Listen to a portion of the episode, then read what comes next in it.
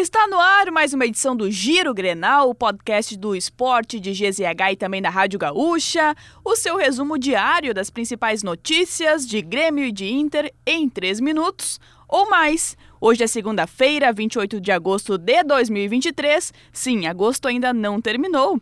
E neste embalo, nós vamos com as informações da dupla Grenal, começando Janaína Ville com o Inter, porque tem decisão nesta terça-feira. Bora falar do Colorado, Valéria. O Inter que finalizou a preparação para enfrentar o Bolívar pela volta das quartas de final da Libertadores com portões fechados no CT do Parque Gigante.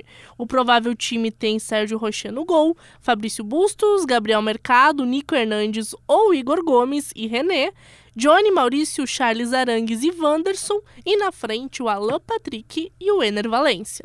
E lembrando que o jogo é às 7 horas da noite desta terça-feira e a expectativa é que o Beira Rio possa ter uma nova quebra de público do estádio. A marca anterior, o recorde anterior, foi batido nas oitavas de final contra o River Plate com 50.479 torcedores. A projeção colorada é de que novamente mais de 50 mil pessoas se façam presentes no estádio Beira Rio. E Valéria, antes da Libertadores, o Inter empatou em 0 a 0 contra o Flamengo, o jogo que foi no sábado. Embora o empate tenha sido comemorado, o Colorado vive uma seca de vitórias no Brasileirão. O time chegou a nove partidas sem somar três pontos em jogos pelo torneio. Essa é a terceira pior sequência do clube na história da competição, igualando a marca da temporada de 1999, quando o clube fugiu do rebaixamento na última rodada. O nosso assunto agora é o Grêmio, porque depois de vencer o Cruzeiro por 3 a 0 na Arena neste domingo, o elenco do tricolor ganhou folga nesta segunda-feira e irá se reapresentar amanhã.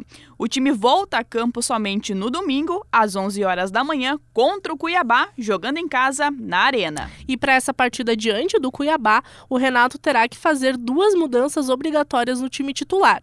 O goleiro Gabriel Grando está suspenso e vai dar lugar a Kaique ou Felipe Scheibe.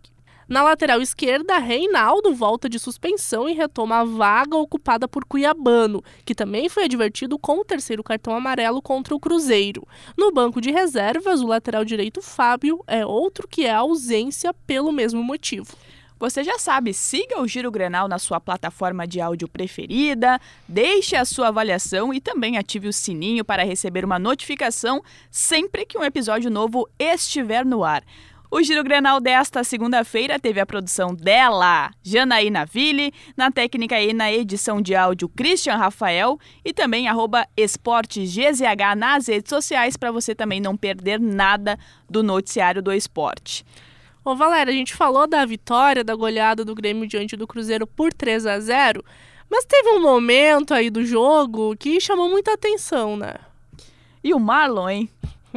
Arremessou a chuteira do Soares longe. Se o homem já tinha ficado brabo no momento ali da falta, ficou ainda mais, né? É, quem nunca ficou brabo com um coleguinha ali no futebol, na pelada e arremessou a chuteira dele pra longe, né? É, mas arremessar a chuteira é, é meme.